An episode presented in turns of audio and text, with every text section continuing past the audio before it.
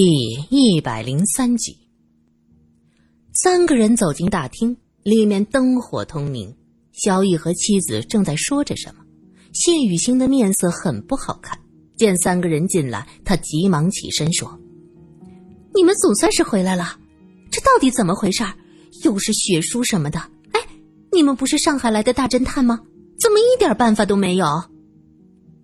罗隐往沙发上一坐，翘着二郎腿。手指一下一下扣打着茶几。小叶，既然事情节外生枝，你还是说个明白话。你们家到底是得罪了什么人？为什么人家摆出一副赶尽杀绝的样子？我，我，我们能得罪什么人？哦，除了那个什么接收大员，你们应该找那个人谈谈。谈过了，还得到了确切的消息。他们对你们家什么也没做，你可以不必纠缠这一点，还是想想别的。就在这时，电话铃声响起，萧琴吓得一把握住罗隐的手，指着电话说：“天哪，又来了，又来了，他又来了！”萧逸大怒：“我他妈就不信了，还真有什么追命？我命由我不由天！”说着，他怒气冲冲的拿起电话。喂，找谁呀？肖先生，下一个目标就是你。电话那边传来一个雌雄莫辨的声音：“你什么意思？”大楼，那栋大楼的秘密有没有让你做噩梦啊？电话挂断，罗隐在旁边听得分明。他问道：“大楼，大楼有什么秘密？指的可是萧老夫人当年陪嫁的那栋楼？”啊！谢雨欣听到这话，面色大变，他踉跄着站起来，抚着胸口说：“我，我心里憋闷的很，我先，我先上楼了。”肖太太，还是将事情说明白。再上楼不迟。罗隐好整以暇的看着他，他继续说道：“你不是在那栋大楼做过护士吗？后来又嫁入萧家，我想除了萧老爷萧毅，在这个家里，就只有你最清楚那栋大楼的秘密吧？”谢雨欣惊恐的摆手：“不，我我不知道，我我我什么都不知道。”不要问我，不要问我。萧毅将电话摔到一边，指着萧琴问：“你带人过来，就是为了羞辱你嫂子吗？”萧毅，没有人想掺和你的家务事。我现在是以警察的身份在询问案情，而不是你们家的世交，请你认清现实。萧毅几近癫狂，哼，什么都没有，我就不懂了。萧晴的事儿和你有什么关系？从小萧晴就喜欢你，大家都看得清清楚楚。这些年，他为了追上你的脚步，辱没家门的去做什么法医？这样为了一个男人，连家族声誉都不要的人，现在义正言辞开始为萧家打算。醒醒吧，你萧琴，你不过就是想来分点钱罢了。哥，你说的这是人话吗？我回来是因为我接到追命的电话，我担心家里有危险。你也看见了，爸爸被人害死了。你接的是什么电话啊？是不是追命的电话？你你说出来，这一次追的是谁的命？萧琴见萧毅脸色极为难看，他掩口惊呼道：“莫非是你的命？哎，我撕烂你的嘴！”红口白牙，你咒谁呢？谢雨欣疯了一样的扑上去，苏三站在他们中间，伸手拦道：“哎，我都被你们闹糊涂了。你们不是不信什么追命吗？怎么又口口声声说萧晴在诅咒谁？既然不相信，那就完全不存在什么诅咒嘛！做什么这么大的火气啊？”谢雨欣用力的推了苏三一把，苏三站不稳，跌向茶几的方向。他伸手扶住了茶几，却不小心将那盒梅花糕推在地上，盒子散开，一股奇异的花香弥漫了出来。哎，我的梅花糕！苏三懊恼的瞪了谢雨欣一眼：“你有毛病啊！”说着，他蹲下去去看那梅花糕的情况。罗隐大喊着：“好了！上海和苏州两地警方都已立案，小易呀，这已经不是你们一家的私事，你最好看清楚点下午，卢局长已经安排人对你们家的电话做了监控，我们看看这电话从哪儿打过来的。”罗隐说着，拿起电话挂到了警察局总机那儿。接着转了一个号码，问了几句。屋子里的人全在盯着他，看到他放下电话，萧琴急忙问着：“怎么样？从哪里打过来的？”“从你们家原来的那栋大楼。”“不可能，那栋楼很久没有人住了，电话什么都撤了。”谢雨欣听到丈夫这么说，她惊叫道：“啊！”是他们，他们报仇来了！有鬼，有鬼，这里有鬼！他脸上露出极度惊慌的表情，噔噔噔转身就上楼了。应该是打电话的人入侵了附近的线路，这是个高手。萧逸啊，你的妻子说他们报仇，指的是谁？他有毛病！萧逸发火了，转身也上了楼。罗隐看得出来，他是故意用发火来掩饰内心的惶恐。这萧家大楼一定有问题。萧琴无力的靠着沙发，像一颗脱水的干菜。哎，你怎么还不起身呢？罗隐这才发现苏三去捡梅花糕，现在还蹲在那儿，气味。这个梅花糕有种奇异的香味儿。苏三举起一块，站起身，递到了罗隐的面前。我只闻到梅花糕的味儿，你说的香味儿是什么？和池子里的香味儿，那些小鱼的香味儿很类似，不过因为是综合了糕团的味道，所以我不能判断是不是同一种香味儿。你的意思是，王妈要害你？罗隐皱着眉，盯着香喷喷的梅花糕。不不不，我不是这个意思。我想王妈可能知道那种香味到底是什么东西发出来的。可惜现在太晚了，咱们明天早起去问她。我将那些小鱼捣碎了，发现它们体内有一种天然的麻醉剂，但我实在不能分辨出到底是什么麻醉剂。我只能确定是天然植物成分的。萧琴听到苏三提起那些小鱼，从失神的状态中转换过来，继续说着：“我爸爸心脏不是很好，如果当时体内有很多的麻醉剂成分，被泡入温泉后，麻醉剂发散的很快，那是极有可能出现猝死的。那麻醉剂是在体内还是体外呢？”苏三盯着梅花糕，心里感叹着：这么好吃的东西竟然不能吃了，好可惜呀。马老板说，肖老先生是被一个高个子女子扶过来的，脚步虚浮。我倾向于他当时可能已经处于麻醉后的半昏迷状态，随后温泉池水中也被添加了一些东西，这种水排出后被下游池子里最前面的小鱼吞食，毒死了小鱼。小琴，你明天最好提取一下肖老先生的胃容物，检查一下。苏三听到这儿，忍不住打了个寒颤。亲手解剖自己的父亲，这可需要一颗强大的心脏啊！萧琴点点头，嗯，我一定要查出事情的真相。半夜，苏三陷入了噩梦中。电话铃声不住的响起，接起来就是那个古怪的声音：“追命。”自己被浓稠的黑暗包围着，夜色像是黑暗的沼泽，他陷进去之后便无法挣扎，黏哒哒的东西粘住了手脚，恍惚中是影影绰绰的白色身影，忙忙碌碌的。他仔细一看，是那些穿着白大褂的医生和护士。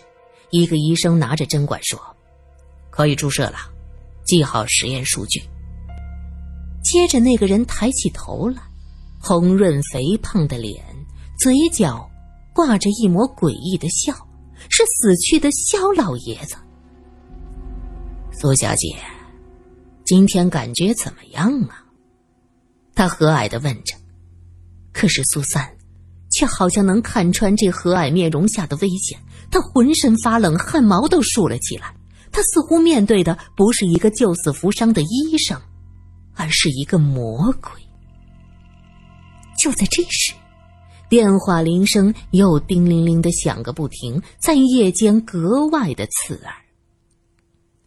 耳膜在震动着，楼下的电话真的在响。苏三起身，打开灯，走下楼去，却发现大家已经站在电话的旁边，面面相觑，但是萧毅却没有出现。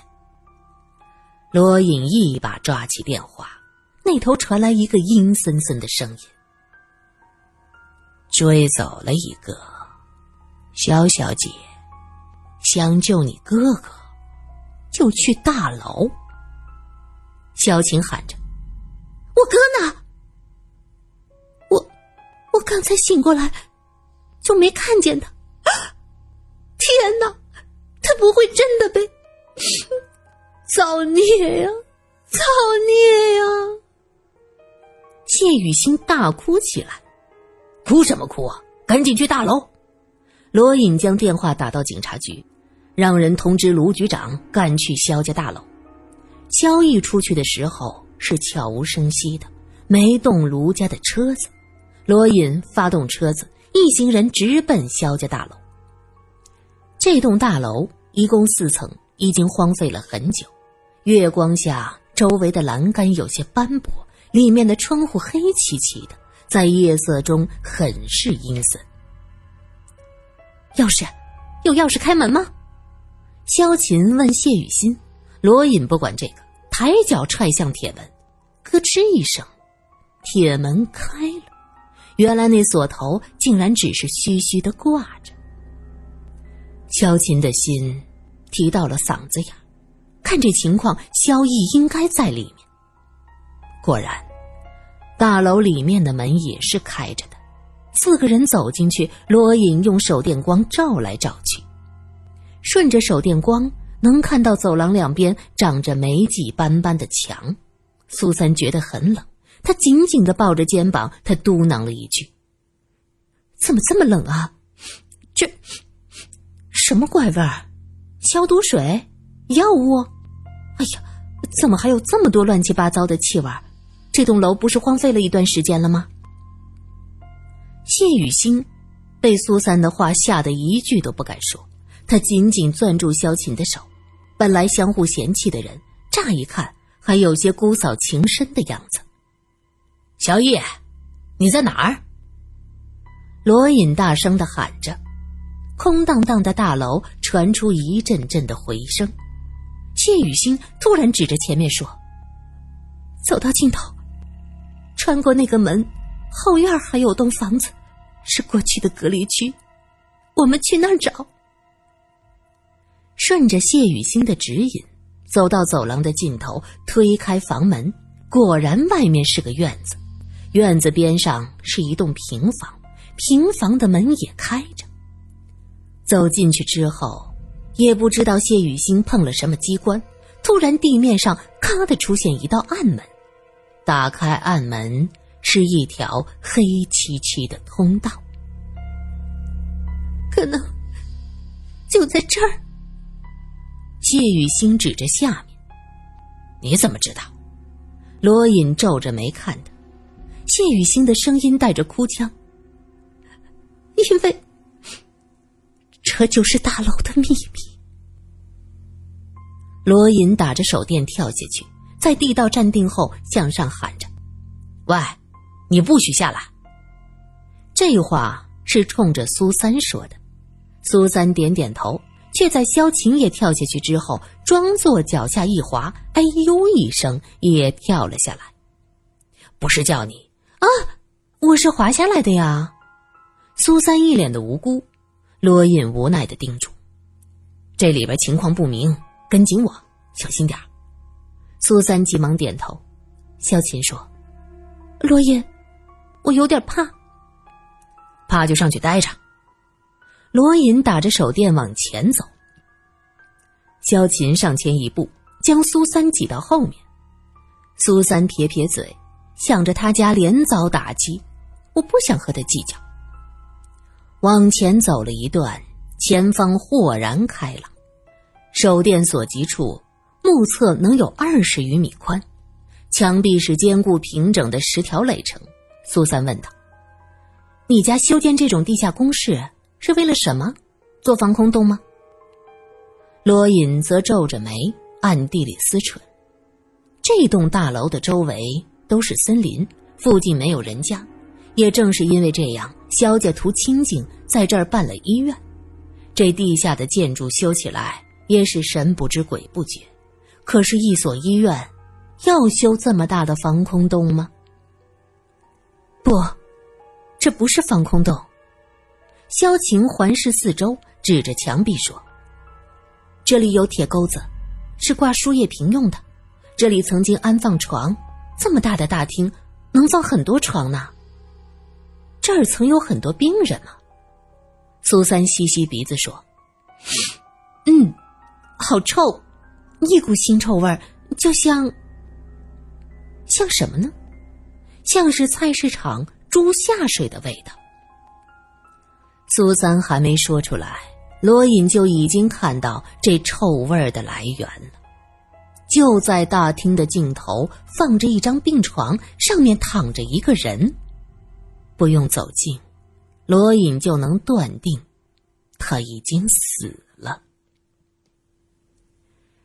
萧逸仰面躺在床上，一动不动，两眼睁得大大的，臭气四溢，是因为腹腔被打开，下腹部的肠子被掏出来，缠在他的脖颈上。乍一看，他像是被自己的肠子勒死的，这样痛苦的死法。可他的脸上却没有一丝痛苦的样子，相反，嘴边还带着一抹诡异的笑，和泡在温泉中的萧老爷子一模一样。萧琴发出撕心裂肺的喊声，他是法医，已经一眼就发现萧逸的确是被自己的肠子勒死的。萧逸的手上还紧紧的拽着一段肠子。就像想举起来继续往脖子上绕。萧琴扑在罗隐怀中哭嚎起来，苏三只能俯下身仔细查看病床的周围，看看能不能找到一些线索。隐约间，苏三又闻到了一点淡淡的香气。这地下已经弥漫开腥臭味哪儿还有香味呢？他站起身，手里举着一个刀片，说。这就是凶器。萧晴擦干泪，接过刀片说：“这是手术刀。”凶手很专业，在病床的一边柜子上还放着一小瓶酒精，看来在打开腹腔之前还用酒精消毒过。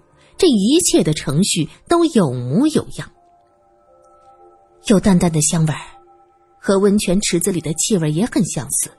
如果那是麻醉剂的味道。那么，萧逸死前也被麻醉过，所以他被人打开腹腔，脸上也没什么痛苦的表情。罗隐指着尸体问道：“你还能给他做尸检吗？”萧晴用力的擦了一把眼睛：“我能撑住。”就在这时，外面响起嘈杂的脚步声，罗局长的声音传来：“罗老弟，怎么这么臭？发生什么了？”很快。他带人转过来，手电光一晃，白光正照在缠着肠子的脖颈上，再加上萧逸瞪大的眼睛、微张的嘴巴，吓得卢局长啊的一声，手电就掉在了地上。